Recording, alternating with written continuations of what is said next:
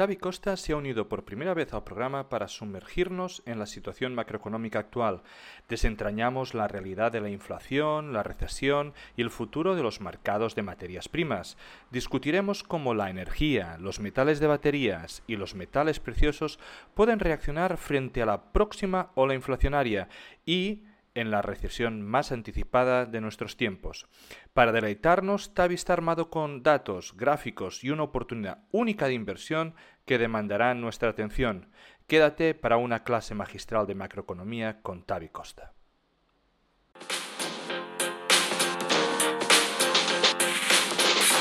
Bienvenidos amantes del subsuelo, esto es Charlando de Minas, el primer y único podcast en español dedicado a la inversión minera.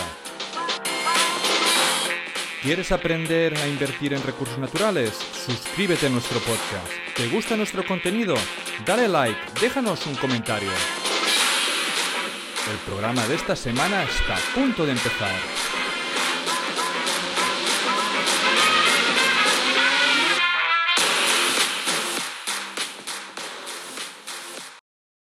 Bienvenidos a Charlando de Minas, el primer y único podcast en español dedicado a la inversión minera.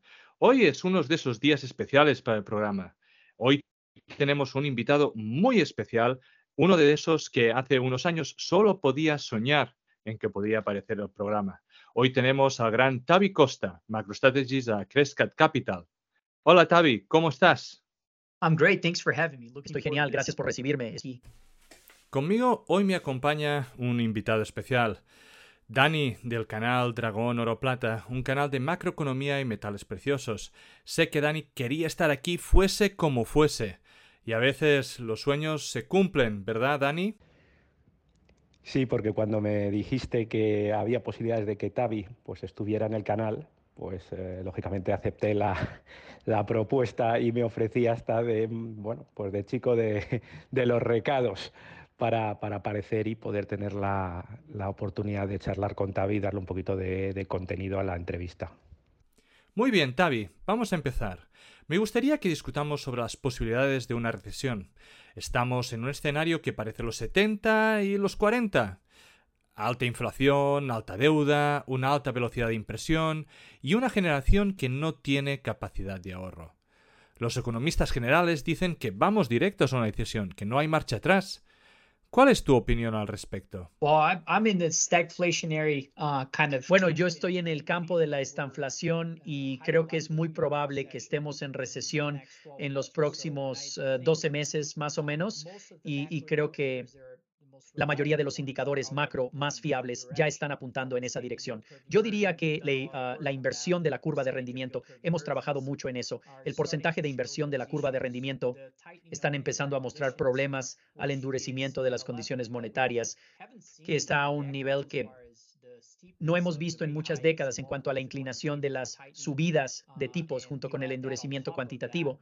Y se añade que la modificación real de las estrategias de EEUU, que estamos viendo que creo que va a seguir sucediendo aún más. Creo que estamos justo en el comienzo de esos flujos de capital fuera de esos instrumentos por muchas razones, especialmente teniendo en cuenta que estamos en un entorno muy diferente de lo que vimos a principios de los 2000, donde esas recesiones fueron más desinflacionarias en su naturaleza, donde la mayoría de los bonos se recuperaban, mientras que los precios de las acciones caían. Y me refiero principalmente a los bonos del Tesoro. Y no creo que ese sea el caso hoy. Y así hay un montón de cambios sucediendo. Las carteras 60-40, los bancos centrales finalmente acumulando oro y todo lo que está jugando en casi un cambio importante en los precios de los activos. Estamos viendo los mercados de valores con una falta de liderazgo. No hay liderazgo en absoluto fuera de los nombres de gran capitalización. Y si nos fijamos en Russell 2000, que es el índice de pequeña capitalización, y el índice de microcapitalización, todo se ve muy frágil, en mi opinión. Así que, en mi opinión, creo que una recesión parece ser el tipo de línea de base para nuestros puntos de vista aquí. Ahora tenemos una pausa sobre la subida de los tipos de interés, pero seguramente tendremos más incrementos si la inflación se comporta como los 70, donde no teníamos una inflación constante, sino que teníamos altos y bajos durante toda la década. ¿Cómo crees que se comportará la inflación?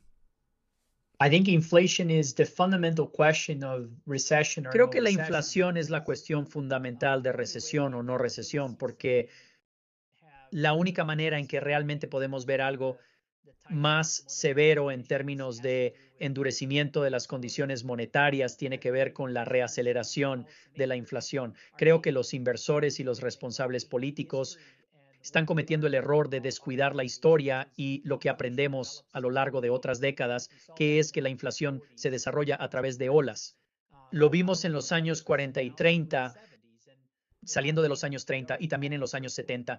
Hay Ah, en mi opinión, ya tuvimos una primera ola de inflación y estamos en el proceso de tocar fondo. Y si ese es el caso, ah, sería un gran error por parte del mercado estar ya valorando cuatro o cinco recortes de tipos de interés en la curva del futuro euro dólar. Así que creo que una de las cosas que sorprenderá a los mercados es que veamos que la inflación se reacelera en este trimestre.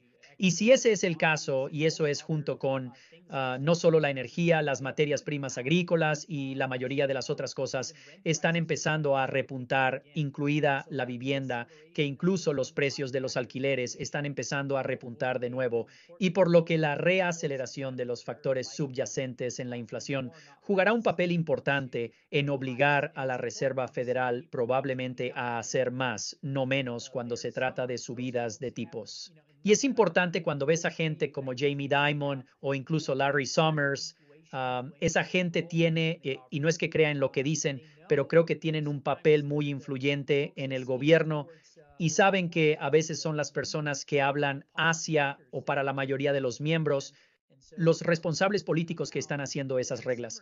Y el hecho de que están saliendo Larry Summers tuiteando un gráfico de las tres olas de inflación de los años 70, ¿quién lo hubiera pensado? O si nos fijamos en los comentarios de Jamie Dimon acerca de la Fed potencialmente tener tasas en el 7% y diciendo que sus inversores o clientes están preparados para una especie de entorno más estanflacionario. Eso coincide con mi opinión. Creo que eso es precisamente lo que está pasando. Y sospecho que la inflación está tocando fondo.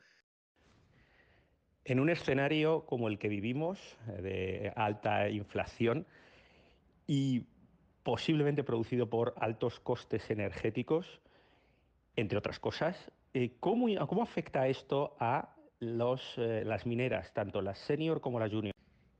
¿Y cuál será de las dos la más dañada dentro de este ambiente macro, la minera junior o la minera senior? I think short-term moves in energy can have an impact in margins, as you just pointed out. There's all uh, sorts que, of uh, los movimientos a corto plazo en la energía pueden tener un impacto en los márgenes. Como acabas de señalar, hay todo tipo de mineros, están los exploradores, los desarrolladores y también los productores. Los productores se verán más perjudicados por la evolución de los precios del petróleo. Aunque nunca he visto un movimiento en el oro, un ciclo para el oro que no coincida con otras materias primas haciéndolo muy bien. Así que esperaría que no solo el petróleo aumentara, sino también los precios de otros recursos naturales.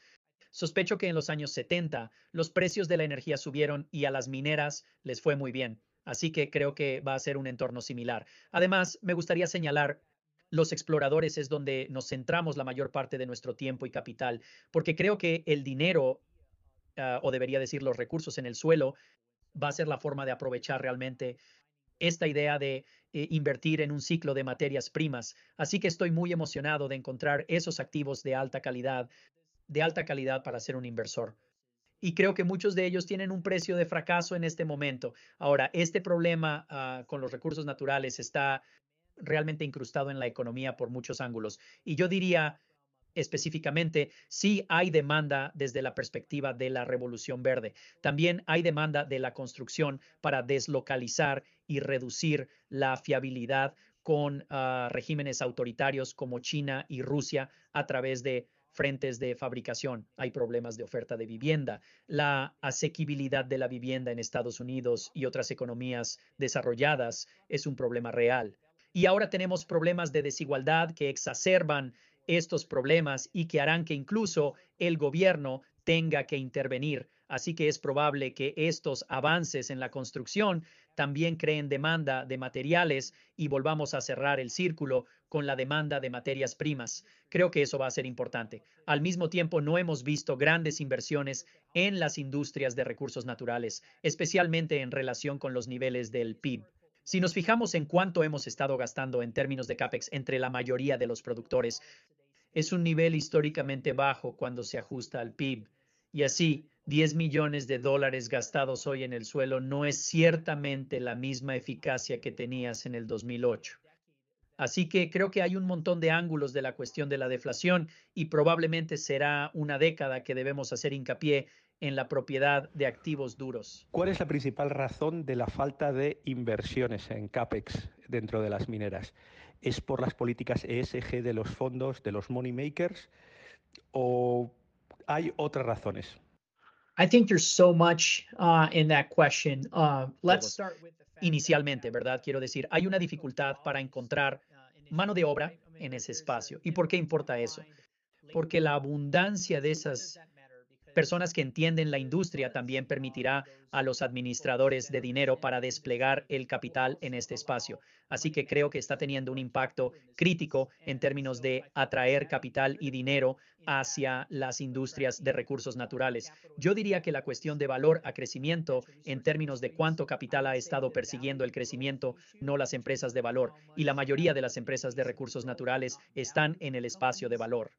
Creo que eso también ha jugado un papel importante. Y el hecho de que hemos estado en tantos años o décadas, debería decir, de las políticas de dinero fácil que han permitido a estas empresas centrarse realmente en el crecimiento, no en el valor, y mirar el espacio minero en términos de su reputación ha sido siempre que han sido marineros borrachos en términos de cuánto han estado gastando o la mala asignación de activos en general. Así que todas esas cosas creo que son muy críticas cuando se trata de que las instituciones desplieguen capital en eso. Y yo diría que, las carteras tradicionales como las estrategias de inversión 60-40 también han sido demasiado populares en relación con otros periodos de la historia y por eso nunca han sido tan caras en términos de lo mucho que ofrecen en términos de rentabilidad en el lado de la renta variable y el lado de la renta fija.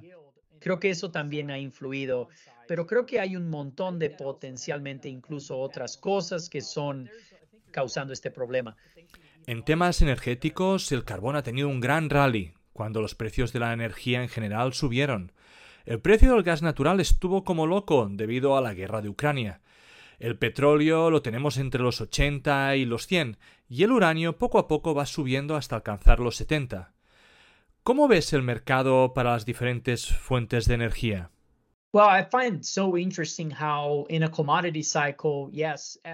Bueno, me parece tan interesante cómo en un ciclo de materias primas se producen cambios entre ellas cuando uno está en un periodo de recuperación y el otro está tomando un descanso.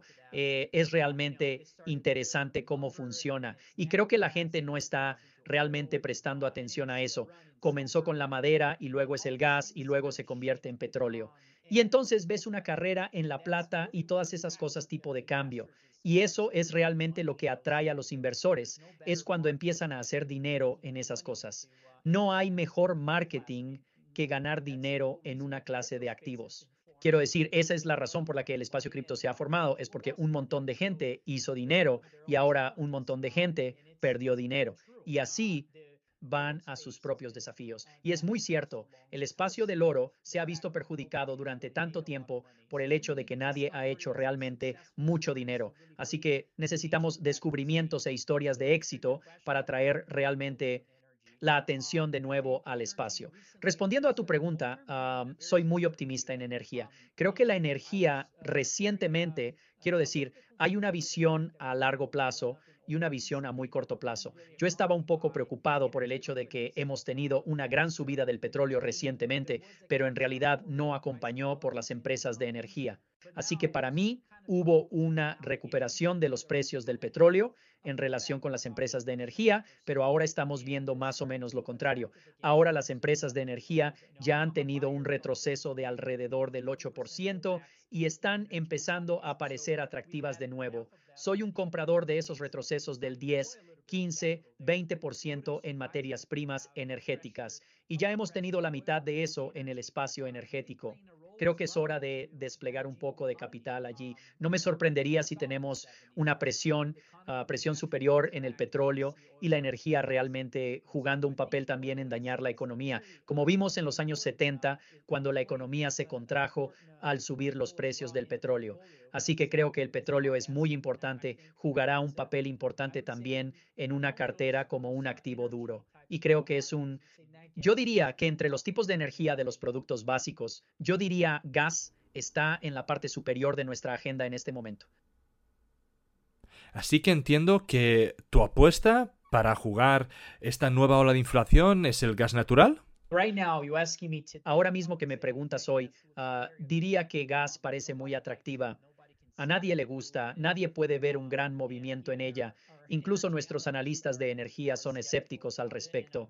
Y yo solo digo, mira, si tienes, si estás en un mercado alcista de materias primas y tú, como he dicho, rotan entre sí, ¿qué tendrá esos rallies? Y cuando tienes uno que se ha estado consolidando durante algún tiempo, es el momento de intervenir. Y creo que gas está en esa posición ahora mismo. En los 70 las materias primas fueron mejor que las acciones en general, especialmente el oro y la energía. Las acciones relacionadas con el oro subieron un 340% y las relacionadas con el petróleo un 361%.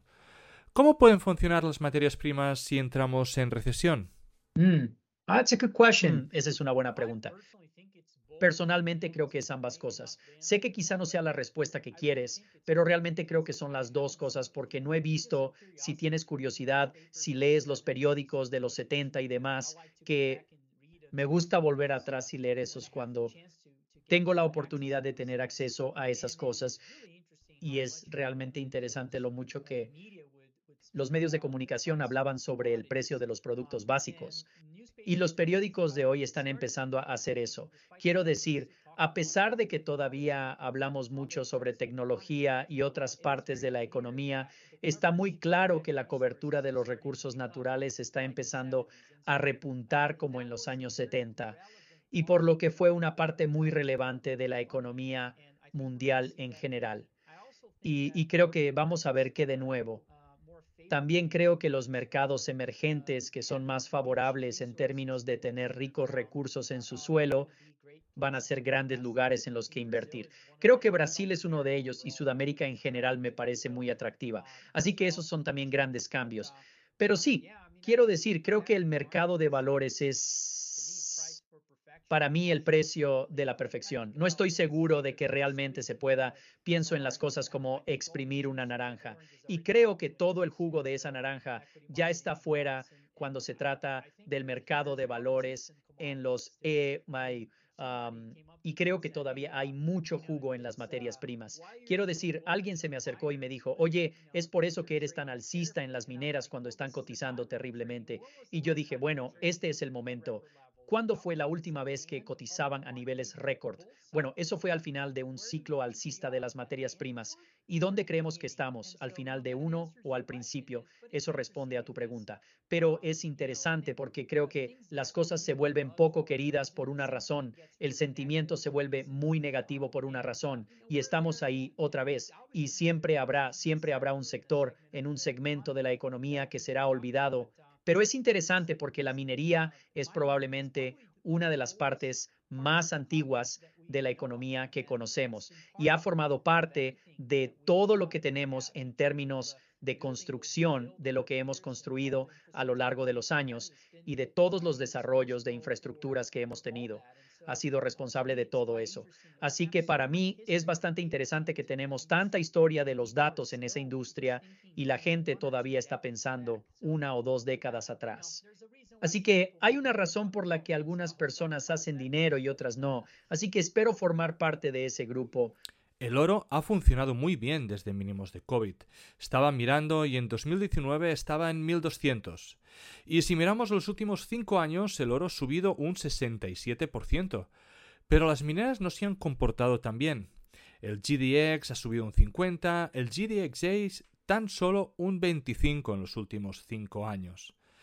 En una entrevista reciente, Rick Rule ha dicho que esto es debido a los márgenes, que aunque la materia prima ha subido significativamente, las mineras no están haciendo el mismo dinero. ¿Cuál es tu opinión? No estoy en desacuerdo con, con Rick en eso. Y también creo que tiene que ver con el hecho de que realmente no vimos un gran objetivo de marketing. El hecho de que acabamos de llegar a los máximos históricos, pero en realidad no los hemos roto esos niveles. Sí hemos estado un poco en ese rango de los máximos recientes y entonces creo que cuando rompemos a través de esos niveles, como vimos durante otros tiempos, es realmente lo que atrae el capital y la gente empieza a ver que, bueno, no hay mucha asimetría en el precio del oro en sí, y ahora que estamos más confirmados en un mercado alcista técnico, tal vez debería empezar a mirar realmente a las mineras y tomar un mayor riesgo.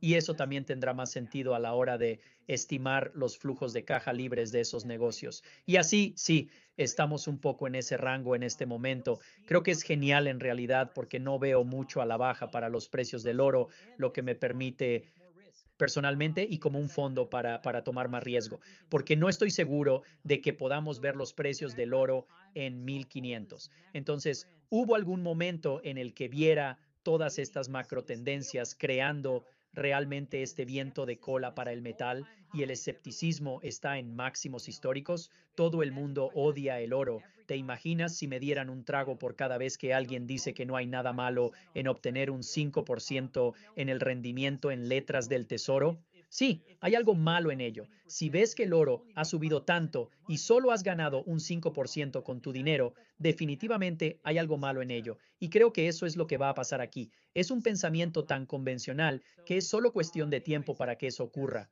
Así que de todos modos, creo que es por eso que estoy tan emocionado, porque creo que si alguna vez hubo un momento para tomar un riesgo y encontrar esas apuestas asimétricas en el precio del oro, rompiendo a, ya sabes, 2.500, 3.000 dólares la onza, ya sabes, sería ahora. ¿Cuál es el inconveniente? Ya sabes, volver a bajar a 1.800, 1.700, 1.600.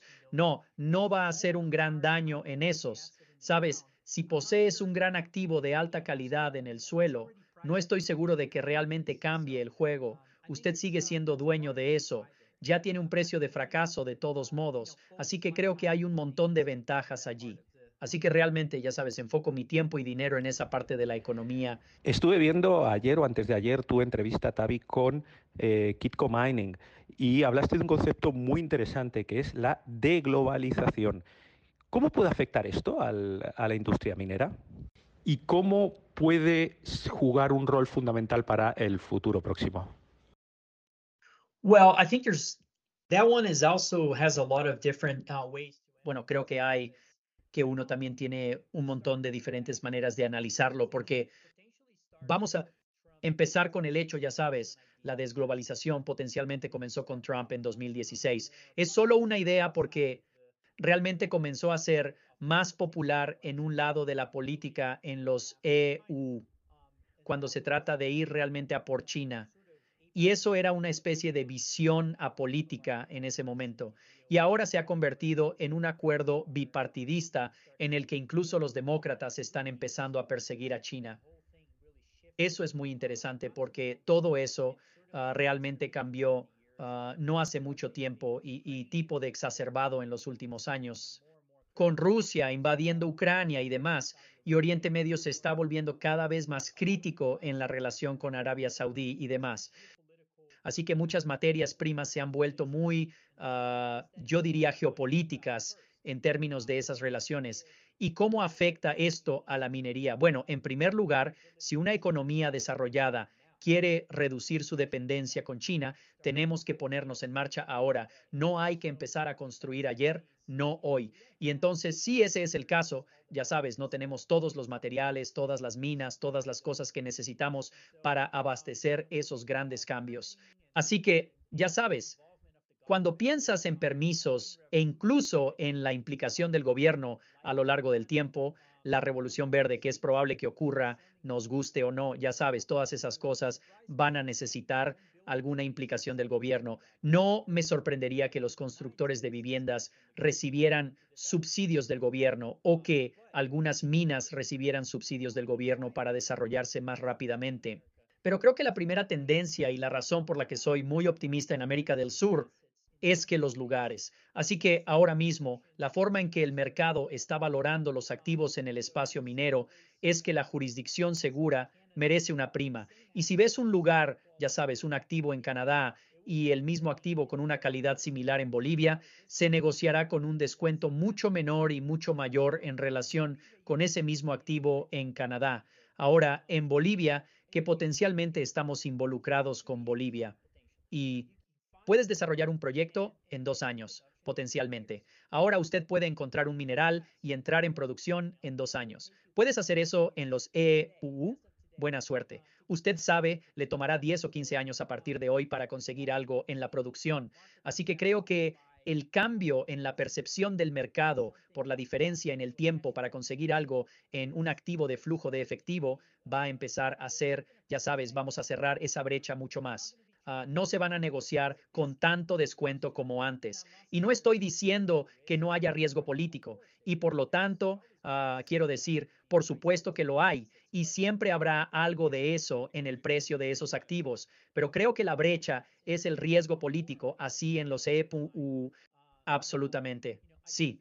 Y si no más, ah, cuando se trata de desarrollar una mina ahora, ya sabes, creo que esa brecha va a tener que cerrar. Así que para mí, poseer alguna parte de nuestra cartera en América del Sur y otros lugares que se sienten cómodos con en términos del entorno político, que puede ser más seguro y tienen una mayor probabilidad de conseguir esas cosas en la producción. Creo que esos lugares se convertirán en grandes asociaciones con las economías desarrolladas que necesitan esos metales y materiales. Y ahora espero responder a su pregunta, pero las asociaciones están cambiando a nivel mundial y creo que Sudamérica jugará un papel muy importante en términos de crear esas diferentes amistades con los países. Y América del Sur es todavía muy neutral, especialmente ah, Brasil y algunas otras partes de América del Sur que son propensos a ser los grandes ganadores en estos grandes cambios. Hay muchas seniors que se están moviendo desde Sudamérica hacia África y tú dices que estás bullish en Sudamérica, pero hay muchas que han hecho este movimiento. ¿Tienes alguna opinión acerca de la jurisdicción? No es una jurisdicción que sea nuestro foco y eso es solo porque no entendemos eso y no tenemos muy buenas conexiones en ese mercado. Así que puede que yo no sea la persona adecuada para preguntar aunque mi opinión general es que hay un montón de dinero chino. Sé que la gente dice que también hay dinero chino en Sudamérica. Sí, pero está mucho más arraigado en esas zonas que en Sudamérica. Y puedo hablar por Brasil y sé que hay capital que va allí. Quiero decir, hace poco compraron la mayor empresa de servicios públicos y algunas de las mayores empresas de servicios públicos en Brasil. Quiero decir, ciertamente han estado desplegando capital en el país de una manera grande, muy estratégicamente también, pero todavía no es, ya sabes, un capital completamente corrupto. Lo será, no espero que no lo sea. Es como cuando digo que soy optimista sobre Brasil, la gente siempre extrapola y dice, así que crees que Brasil se va a convertir en una economía desarrollada. No, no se convertirá en una economía desarrollada. Por desgracia, las posibilidades de que eso ocurra son muy bajas, pero es probable que sea un buen lugar para invertir en el futuro. Invertir es sobre el cambio neto. No se trata del cambio completo de esas cosas. Y si el cambio neto es positivo en algún momento, cada activo tiene un precio y entonces ese activo tiene que reflejar ese cambio neto que ha sido positivo o negativo. Y así creo que la probabilidad de cambios netos en un lado positivo de América del Sur son más altos que en África, pero de ninguna manera estoy corto África ni estoy apostando en contra de ella o algo por el estilo. Solo creo que tienes que aprovechar tus conocimientos. Y mi conocimiento en África no es bueno, ya sabes, no es algo en lo que pondría ningún apalancamiento. Y hablando de Brasil, ¿qué te parece eh, Labras Gold, una, una minera que, que, ha salido, bueno, pues que, que ha explotado eh, recientemente? Uh, well, we missed that one, uh, clearly. Bueno, nos perdimos eso claramente. ah, y nos perdimos algunas, honestamente, que lo hicieron muy bien porque la historia está más desarrollada, pero sus historias de exploración son, ya sabes, no son muchas por ahí. Bueno, hay muchas, pero no hay muchas exitosas, así que sabemos cuáles han tenido éxito. Ah, y nuestro objetivo es siempre ser Ah, ya sabes, hay tal vez tres o cinco que suelen tener éxito cada año. Nuestro objetivo es formar parte de al menos uno de ellos. Hemos estado haciendo eso cada año. Snowline fue del último, Newfound Gold fue del otro. Así que hemos tenido algunos de esos, pero nos perdimos ese. Así que Ah, no tengo necesariamente una visión y ya sabes, la forma en que nuestro fondo funciona es que tenemos casi, ya sabes, pensar en ellos como opciones de compra. Todos ellos tienen un montón de opcionalidad y, los necesito realmente para justificar la iliquidez, el riesgo que estoy tomando. Eso es parte del juego y entonces cuando algo ya ha tenido un gran movimiento, es muy difícil para nosotros justificarlo. Así que sí estoy buscando los nuevos. ¿Cuál es tu opinión sobre la plata? Parece que la relación oro-plata está completamente rota y que la plata tiene una resistencia muy muy fuerte sobre los 25, que no ha podido superar. Ahora la plata además tiene un carácter más industrial para la industria de los paneles orales y la electrificación. ¿Crees que esta fuerte aplicación industrial y menos de metal precioso está haciendo daño, uh, más daño que beneficio a la plata? No, I think the industrial aspect it becomes a function of the price. No, creo que el aspecto industrial se convierte en una función del precio. Cuanto mayor sea el precio, menos industrial se convertirá porque el precio es simplemente no justifica, ya sabes, para poner en industrial cosas. Y ese es uno de los aspectos. No creo que perjudique ni nada por el estilo. En todo caso, crea, crea un límite a la baja. Quiero decir, se crea un potencial a la baja limitado para el metal cuando se tienen situaciones como esa. Así que, ya sabes, ¿cuánto puede caer la plata? Si llevas la plata a 10 dólares la onza, ya sabes, todo el mundo va a estar dispuesto a comprarla y ponerla en sus diferentes dispositivos electrónicos y cosas por el estilo. Quiero decir, hay demanda en ese lado, así que lo hace muy atractivo en ese sentido. Mira, mi punto de vista macro es que estamos muy, muy, muy cerca y en macro simplemente no sabes qué va a ser el detonante. Quiero decir, tienes los factores subyacentes, tienes estos vientos de cola en el lado macro, pero ya sabes, hay una línea de resistencia importante de 21 a, en un precio ah, mensual de la plata todo el camino hasta ahora. Realmente no la hemos tocado. Y depende, creo que es un 25 dólares o así que realmente no hemos roto que sobre una base mensual y por lo que podría suceder en cualquier mes. Quiero decir, hemos estado allí muchas veces y ha sido solo golpear que sin parar y en algún momento se romperá. ¿Y qué hacemos como inversores sabiendo eso? Bueno, no tengo una respuesta de cuándo va a romper, ya sabes, romper. Ahora, lo que sí sé es que hay activos que están cotizando de la plata a 10 dólares la onza en este momento. Y así, ya sabes, ¿qué haces? Quiero decir, acumulas esos activos. Eso es lo que hemos estado tratando de hacer. Así que a veces en los medios de comunicación y otras cosas, la gente puede burlarse de ti. O has estado hablando de esto durante mucho tiempo. Sí, y he estado ocupado acumulándolo. Acabamos de comprar la séptima mina de plata más grande del mundo. ¿Sabes? Nunca podría hacer eso si la plata cotizara a 50 dólares la onza. ¿Quién habría vendido eso? Claro, quiero decir, todo sucede por una razón. Y así, ya sabes, he estado ocupado y tratando. No he cambiado mi punto de vista en absoluto. En todo caso, soy más y más optimista al respecto. Solo estoy tratando de encontrar la manera de lograr más y más en este espacio antes de que algo realmente se mueva. Y así es realmente donde he estado pasar la mayor parte de mi tiempo. Y hablando de, las, em, de esta relación entre África y Sudamérica, tenemos un, un metal precioso como es el platino, el cual está eh, muy concentrado entre África y Rusia. Las minas de extracción están muy concentradas en estas dos áreas geográficas. Por ejemplo, incluso en, en, eh, eh, en, Sudáfrica, las grandes mineras Nordam, Impala, muchas de ellas están controladas por capitales chinos.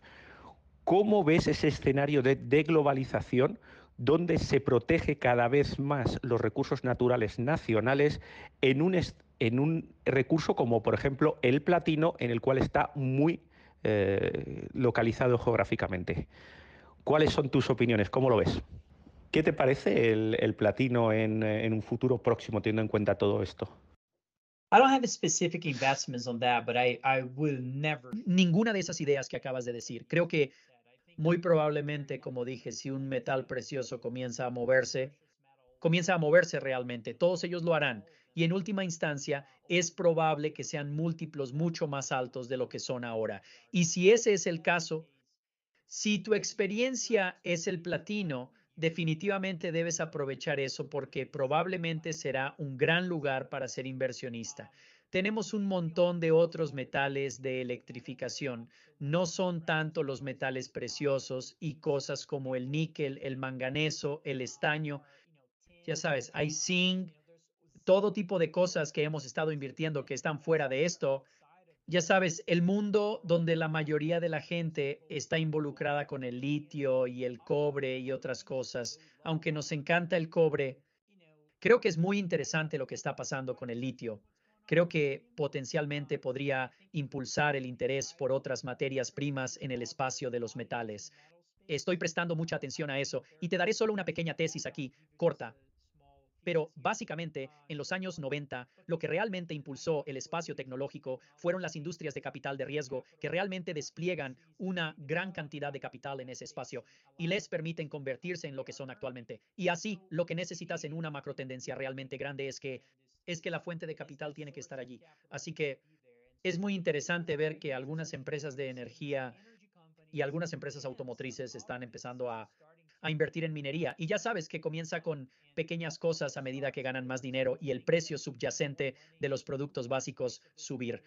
Podrían interesarse en otras cosas. Y ya sabes, creo que es natural ver eso.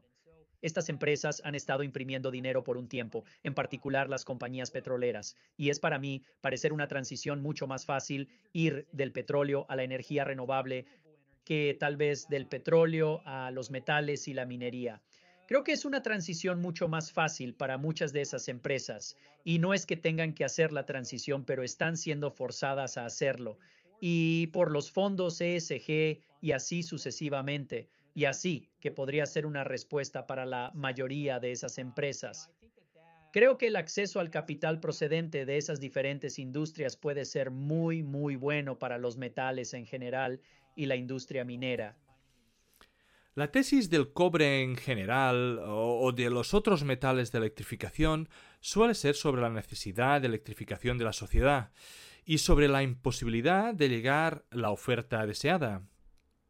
¿Qué piensas sobre la electrificación? Quiero decir, tal y como está montada o planeada, ¿consideras que es, que es posible? Y se está posponiendo y hay una recesión, ¿qué pasará con el precio de estos metales? Well, I think that the price behavior of those commodities would tend to have Bien. Creo que el comportamiento de los precios de los productos básicos que tienden a tener una forma más cíclica de moverse. Quizás podría ser menos cíclico que en recesiones anteriores. No estoy aquí para decir que el cobre no disminuiría en una recesión severa en los E y o en todo el mundo, pero no creo que disminuya tanto como en recesiones anteriores. Y así, ya sabes, creo que hay una demanda real en esos materiales y materias primas. Y entonces, de nuevo, es interesante lo que está sucediendo. Mucho escepticismo y activos duros, pero todos ellos me parecen que tienen precios a la baja limitados. Eso es en lo nuevo en lo que he estado pensando mucho. Y no sé, creo que va a haber un montón de desarrollos interesantes en la electrificación, ya sabes, donde no pienso en esta idea que, digamos, el litio sería el único ganador Ah, el único ganador de todo esto y ciertamente ah, no lo será. Y es probable que veamos muchas tecnologías diferentes en términos de baterías y formas de hacer las cosas de manera ah, diferente. Y otros minerales van a jugar un papel en esto. Acabo de ver un estudio sobre la demanda de plata procedente de los paneles solares, que mucha gente ha estado diciendo eso. Pero solo para poner en perspectiva, si empezamos a ver, ya sabes, cosas como la demanda podría saltar a más de mil millones, mil millones de, onzas de plata al año. Quiero decir, eso sería por lo menos lo que, ya sabes, los depósitos de Cannington en Australia. Quiero decir, no podemos encontrar esos depósitos cada año. Eso es una locura. Vamos a estar en un déficit. Así que yo simplemente no entiendo mucho acerca de cómo, bueno, Creo que si has estado en los mercados durante el tiempo suficiente, te das cuenta de que las cosas muchas veces no son muy lógicas y racionales. Y esto es más o menos lo que está sucediendo en algunos de los metales y la minería. Ah, no creo que la gente entienda realmente las implicaciones de la oferta y la demanda que podemos tener en el futuro. Mucha gente está dudando de que ese sea el caso. Y así, ya sabes, probablemente Volviendo a tu pregunta, ¿es posible ver la electrificación? Esa es una buena pregunta. No lo sé, porque tal y como están las cosas hoy en día, creo que la respuesta es no. Ahora bien, van a forzar eso pase lo que pase, creo. Y eso, eso me hace creer que vamos a ver algunos grandes cambios en la política, grandes cambios en la forma en que tratamos a los mineros, la forma en que tratamos las aprobaciones y permisos y todo tipo de cosas. Y así, ahora creo que está en marcha. En este escenario que vivimos de eh, que se habla que podrían llegar los tipos al 7% eh, y que eso ocasionaría un, o podría ocasionar un aterrizaje duro frente a otra gente que cree que puede ser un aterrizaje suave. ¿Qué opinas del cobre? ¿Cómo, puede, eh, ¿Cómo podemos equilibrar esa balanza entre una recesión que podría ser dura y a la vez un elemento un metal totalmente necesario para el desarrollo humano y que cada vez es más escaso. You know, back in the days, we would short copper on a hard landing scenario. En otros tiempos nos habríamos puesto corto en cobre en un escenario de aterrizaje duro. Permítanme decir, eh, yo no haría eso ahora. Creo que hay otras maneras de, de posicionar tu cartera en ese escenario que no necesitas estar corto de cobre y usted simplemente no sabe lo que la Fed es probable que haga aquí. ¿Qué pasa si lo que si vemos el comienzo de una recesión y la Reserva Federal decide ir molde completo QE de nuevo? No sé. Quiero decir, ya sabes, creo que van a estar locos, pero eso es posible. ¿Y qué significa eso? ¿El cobre bajará? Probablemente no. Y puede que mis cortos estén equivocados. Tal vez, ya sabes, tal vez tengamos otra racha en los mercados de valores. Lo dudo, pero podría ser. Ponemos un escenario de hiperinflación. No pongo mucho peso en ese escenario, pero chico, es una probabilidad también y deberías tenerlo en cuenta. Así que yo simplemente no me pongo corto cobre. ¿Qué te parece? Ah, ¿Qué tal la inflación allí? Sí, quiero decir, creo que sí, quiero decir, creo que creo que vender cobre es una mala idea pero puedo ver el cobre bajando en una recesión. Por supuesto, no apostaría en contra de eso. Quiero decir, creo que es, ya sabes, que suena lógico. Es un producto cíclico, si hay una recesión cíclica, tiene sentido. Pero yo no lo sé. No es mi primera cosa cuando pienso, ok, las cosas van a ir mal. Está empezando a estar cortos de cobre de todos modos en términos de suministro de la misma. a también necesito ir corto en el otro lado, no estoy seguro y prefiero poner un corto en mega caps y algo por el estilo. ¿Hay alguna materia prima que consideras que está en burbuja? Mm, that's a good question. Well, I wish, uh, the valuation Una buena pregunta. Me gustaría que la valoración de los proyectos de litio fuera, ya sabes, que tuviéramos una décima parte de eso en la minería en el espacio de oro. Eso sería genial. No sé, creo que el coste por mineral esencialmente es caro y más caro en algunos lugares, pero algunos otros son extremadamente baratos. No entiendo por qué eh, sigue siendo tan barato comprar un descubrimiento de oro. Digamos, que em, sigue siendo increíblemente barato comparado con el cobre, que requiere una inversión mucho mayor porque tienes que hacer perforaciones profundas y requiere una enorme cantidad de capital, lo cual está bien. Quiero decir, creo que es justificable y probablemente va a ser bien. Al igual que cuando nos pusimos alcistas en materias primas, pensamos en todo tipo de materias primas. Bueno, lo primero que pensamos fue, ¿en cuánto tiempo se puede arreglar la oferta? Las materias primas agrícolas pueden tardar dos o tres años más o menos, aunque pueden ir muy bien durante una década más o menos. Pero el lado de la oferta de la misma puede no ser tan fuerte como la historia ahora, dentro de tres años. El petróleo puede tardar de cinco a siete años. Metales y minería a partir de hoy puede tomar de 10 a 15 años para resolver las cosas. Esa fue la razón por la que pensamos que los metales y la minería debían ser el primer foco de atención. Ok, todo parece deprimido, pero esa era nuestra idea inicial. Y luego piensas, por ejemplo, entre el petróleo y los metales y la minería. ¿Cuánto capital se necesita para crear un proyecto de exploración? Bueno, en el petróleo probablemente vas a gastar cientos de millones de dólares para crear un proyecto de exploración factible para el año. Si haces lo mismo en el espacio de los metales y la minería, digamos el oro, con 3 millones de dólares, puedes hacer algún daño.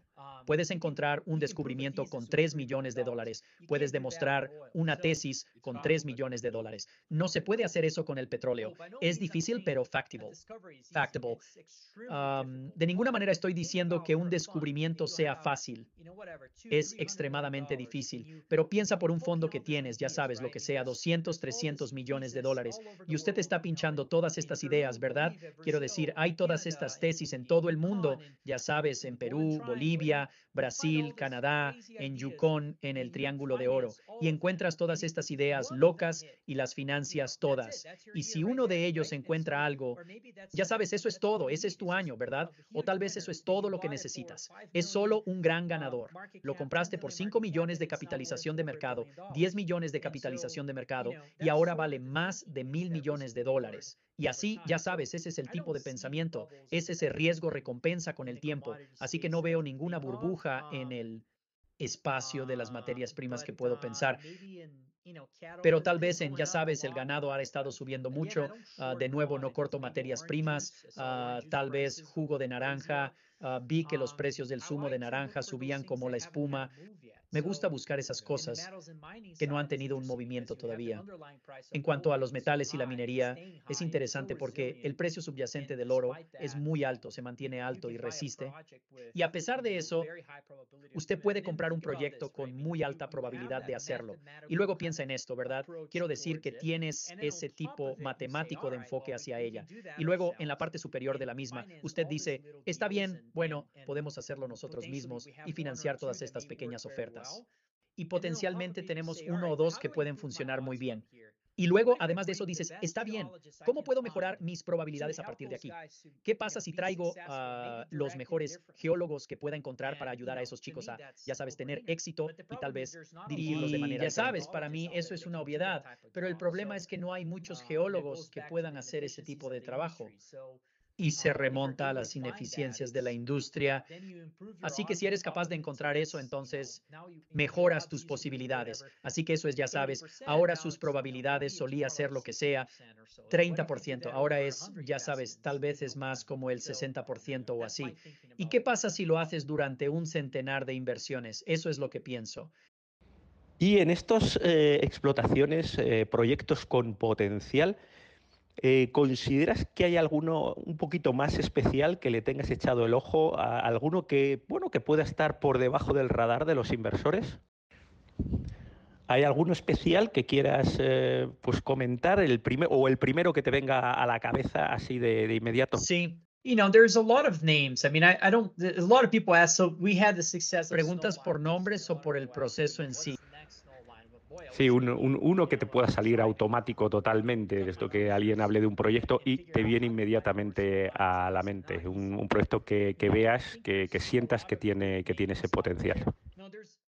Sabes, hay muchos nombres. Ah, quiero decir, mucha gente pregunta, tuvimos éxito con Snowline recientemente. Mucha gente me pregunta, ¿cuál es el próximo Snowline? Bueno, muchacho, me gustaría saberlo, ya sabes. He estado tratando de cortar mis perdedores y averiguar cómo encontrar más Snowlines. Y no es fácil, pero ya sabes, creo que hay un montón de buenos nombres por ahí. Ahora, la parte interesante en este momento es que hay nombres de alta calidad que ahora cotizan por debajo de su precio de descubrimiento. Así que piensa en esto. Fuiste allí, lo perforaste, encontraste algo. Es probable que tengas un gran descubrimiento, algo de clase mundial, el mercado sube y sube y sube y sube con esa noticia. Y luego, por razones macroeconómicas, todo se desmorona de nuevo por debajo de esos niveles.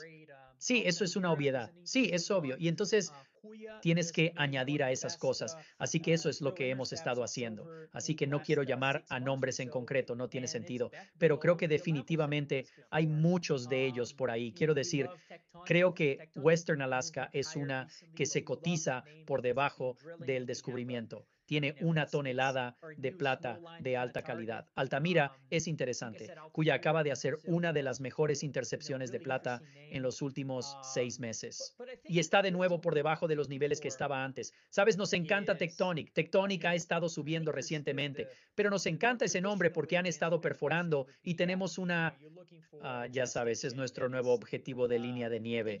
Ah, creo que dije Altamira en Brasil, pero es un nombre muy interesante. Pero creo que en última instancia lo que estás buscando es, ya sabes, creo que la forma más tradicional de responder a esa pregunta sería, sí, ya sabes, estás buscando una jurisdicción que puedas construir una mina.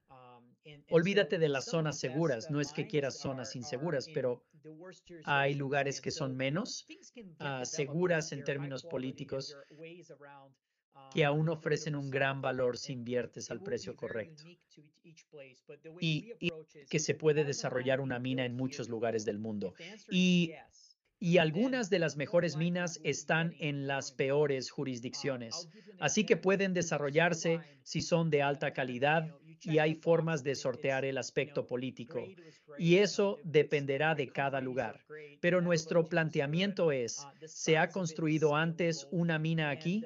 Si la respuesta es sí, entonces lo más probable es que nos involucremos más. Les daré un ejemplo.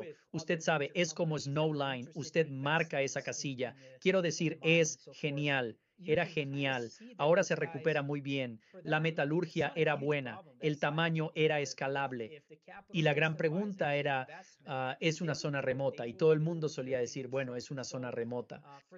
Y a medida que hablamos con otras grandes empresas que estaban interesadas en invertir en esto, en la, en la mina y así sucesivamente, se puede tipo de ver que los chicos, para ellos, no es un gran problema por ese lado. Si el capital justifica la inversión, lo harán, construirán la infraestructura. Así que para ellos, esa parte de ella, mientras que el mercado estaba todo preocupado por la lejanía, todos los demás decían, no, eso es una obviedad. Ya sabes, debemos ser un inversor, un inversor en los que en un inversor estratégico, en que en ese nombre, y así la escalabilidad no es todo lo que invertimos, termina siendo escalable y grande. Pero la mentalidad desde el principio es que es probable que haya algo muy grande aquí. Nunca invertiríamos en algo que es pequeño. Y ciertamente hay un mercado para eso también. Por cierto, donde las grandes no están interesadas realmente. Así que hay una mala valoración en ese lado. Hay algunos tipos muy inteligentes que solo se centran en proyectos pequeños y son muy, muy rentables. Esa no es la forma en que invertimos porque estamos buscando ese modo especulativo de cuánto hay ahí. Ya sabes, solo debe ser masivo y entonces es económico y va a ser uno de los más grandes. Eso es lo que estamos buscando. Pero hay diferentes maneras de invertir en el espacio y la metalurgia y el grado es una gran parte de ello. Sabes, no puedes tener un depósito de bajo grado porque si tienes un depósito de bajo grado, se reduce su opcionalidad porque estás realmente apalancamiento.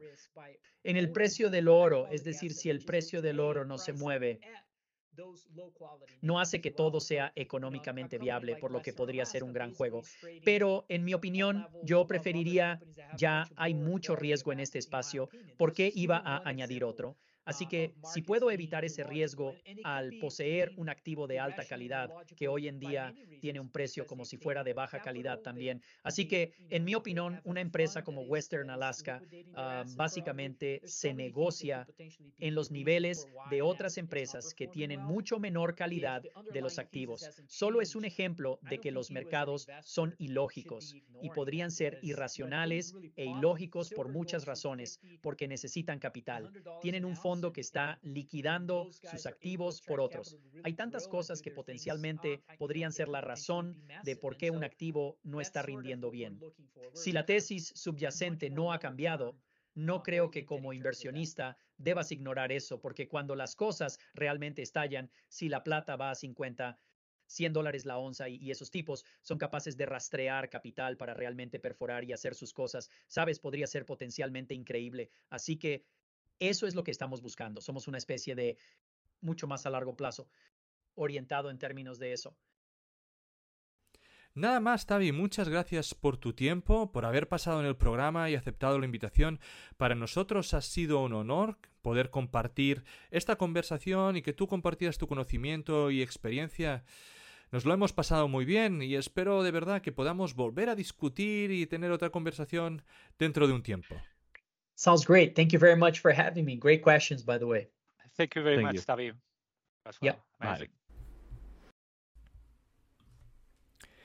Descargo de responsabilidad. Los contenidos que aparecen en Charlando de Minas no son recomendación de inversión. Amadeo Bonet y sus invitados no son asesores de inversión. Los autores pueden tener algún interés en las compañías que se mencionan en esta publicación. Igualmente pueden tener sesgos y no ser imparciales. La información en esta publicación y de todas otras de Charlando de Minas son impersonales por naturaleza y de carácter generalista y deben ser consideradas como un producto de entretenimiento. Recuerda que el riesgo mínimo de cualquier inversión mencionada en este vídeo es el 100% del capital. Antes de tomar ninguna decisión de inversión, es imprescindible que consultes a un asesor de inversores cualificado y con experiencia. Estas emisiones son un relato personal de mi aprendizaje en el mundo de los recursos naturales. En este podcast intentaremos traer empresas, comentar tesis de inversión y hablar con gente relevante en el sector. Si te gusta, dale like y suscríbete. Soy Amadeo Bonet y esto es Charlando de Números.